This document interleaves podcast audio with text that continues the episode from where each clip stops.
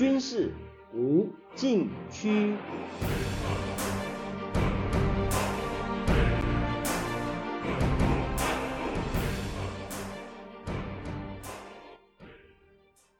听众朋友们，大家好！您现在收听的是自由亚洲电台的军事无禁区栏目，我是栏目的主持人齐乐意。今天谈台海局势。台湾副总统赖清德八月中旬出访巴拉圭，过境美国，结束出访行程后，接着解放军东部战区八月十九日在台湾周边组织海空联合战备警巡。举行海空等兵力联合演训，重点演练舰机协同、夺取制权、收潜反潜等科目，检验战区部队联合作战实战能力。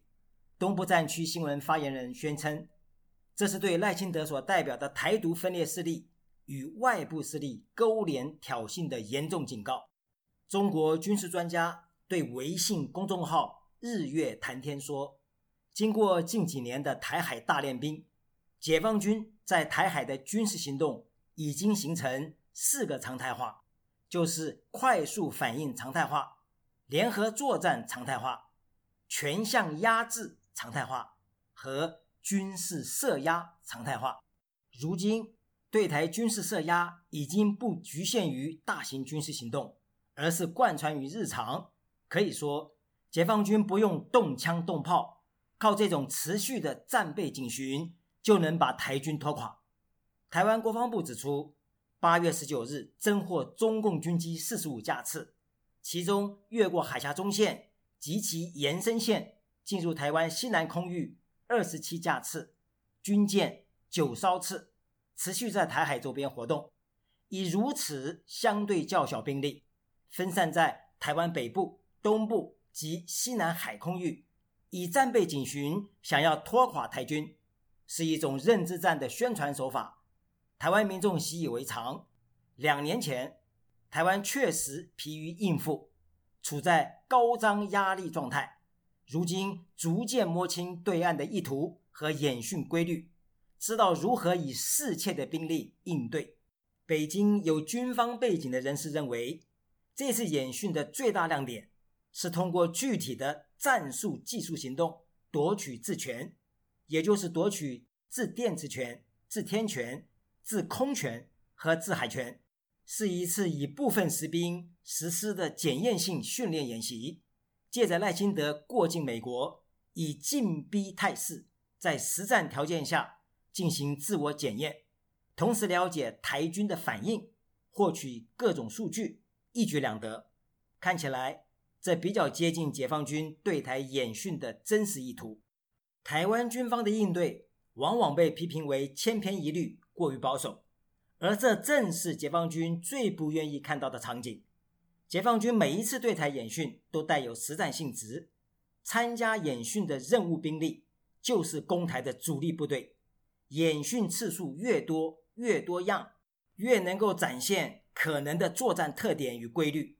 对台湾防卫作战来说，反而是掌握敌情的时机，把威胁转换成机会，是台湾应对解放军步步进逼的主要思路，以克制、防止作战数据泄露。但是不能否认，解放军对台演训已经抵近二十四海里临界区，中国称毗连区，台湾的训练海空域和预警时间被逐步压缩。这在非战争时期确实是一大挑战。台湾选择克制，是为了避免冲突，获取政治上的主动，借此结合区域联防，与友好伙伴国家形成一致的行动，共同应对中国的威胁及挑战。战争远远超出军事范畴，乌克兰抗击俄罗斯的入侵已经证明，与友好国家建立政治上的联动联防，比义愤。而采取的单方面军事反制更为重要。目前台湾能做的，就是闷声储备军事反制的能量，时机一旦成熟，就能发挥应有的作用。下面休息一下马上回来。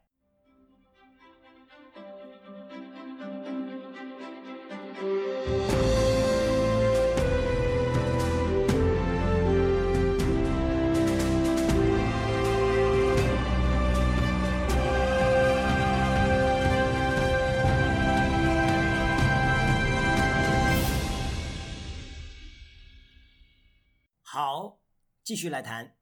现在来看什么是战备警巡，这是近年解放军对台演训最常见的用语。二零二零年九月开始出现。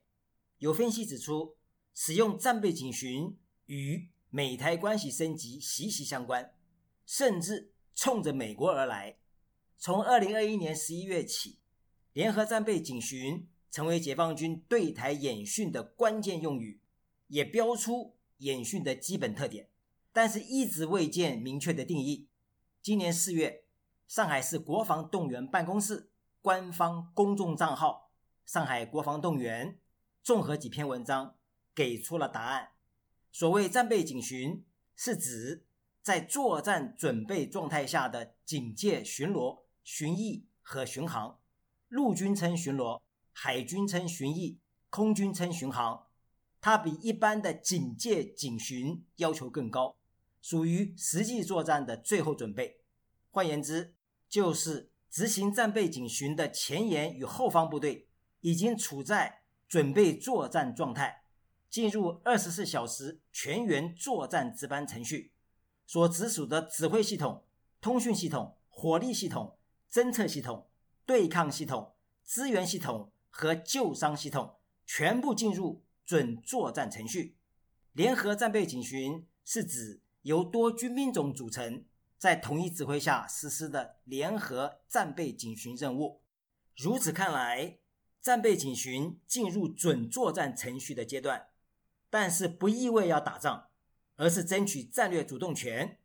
习近平说：“能战方能止战。”准备打才可能不必打，越不能打越可能挨打，这就是战争与和平的辩证法。其实这是面对强敌的辩证法，对付孤立无援的弱者可能另当别论。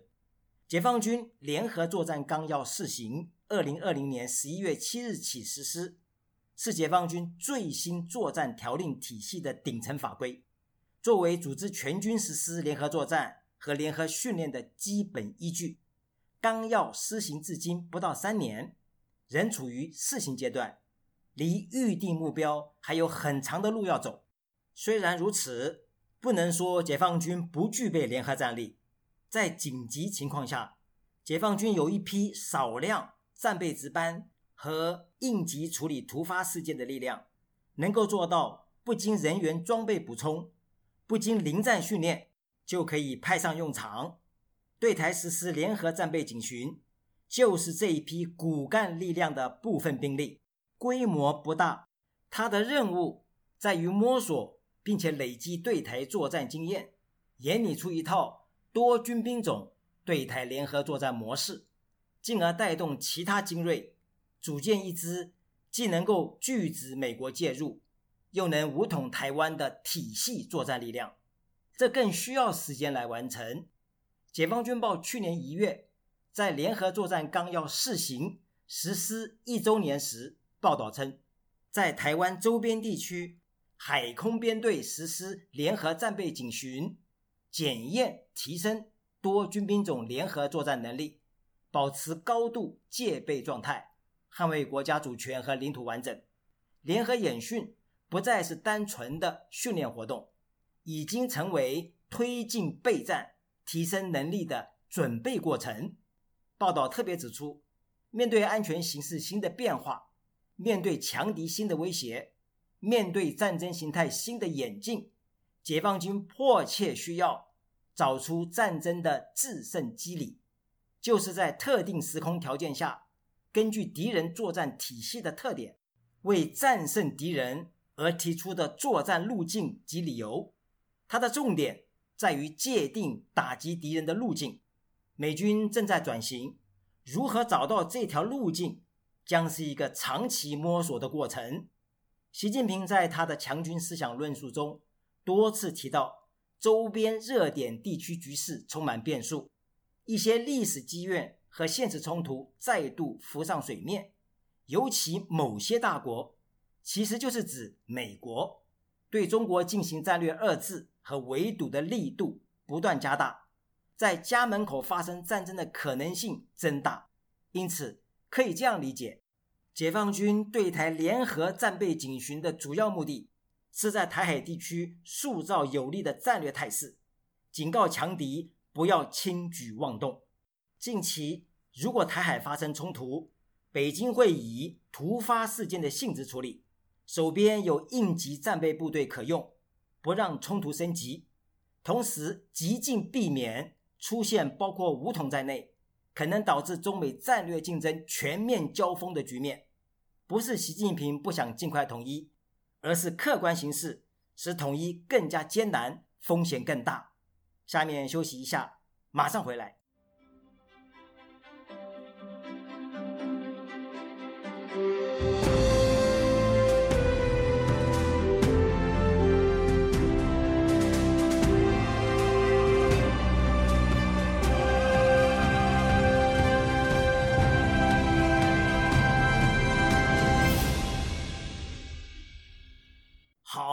继续来谈，解放军对台演训还出现一个重要的用语——夺取自权，就是夺取自信息权、自天权、自空权、自海权和自网权。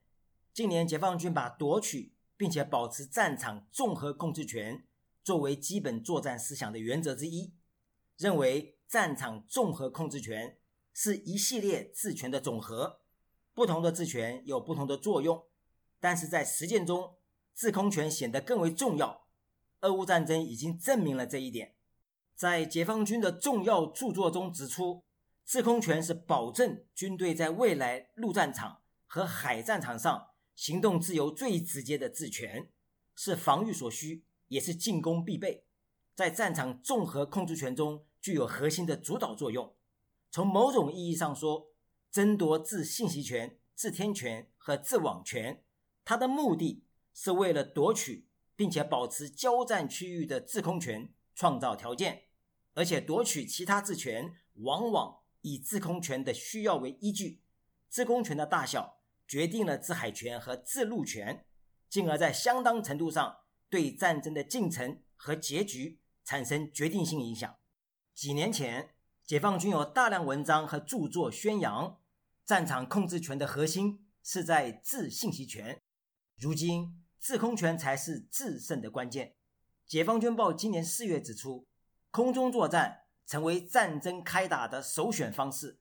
相比于弹道导弹等远程突击力量，空中进攻的隐蔽性和穿透性更强，捕捉打击敏感目标的能力更高，能够随时终止作战。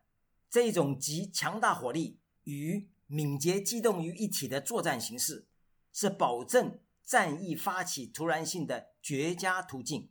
不仅如此，空中作战的概念也发生变化，目的不在于追求打击目标的数量，或者追求某一个作战方向和某一个空域的争夺，而在于完成打击效果和对联合作战体系的贡献率。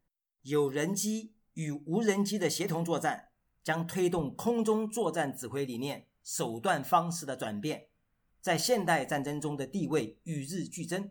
可以说，如果空中作战没有取得优势，陆上和海上等作战领域的战斗就很难取得胜利。从世界近几场局部战争来看，“得制空者得天下”的说法并没有过时。有理由相信，解放军近年对台演训，如何在关键时节和关键区域掌握台海制空权。是重中之重。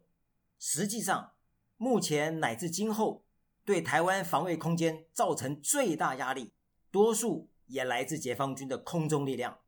如何破解和抵消这股力量，是台湾防卫作战的关键所在。听众朋友们，您现在收听的是自由亚洲电台的军事无禁区栏目，我是栏目的主持人齐乐意。谢谢大家收听，下次再会。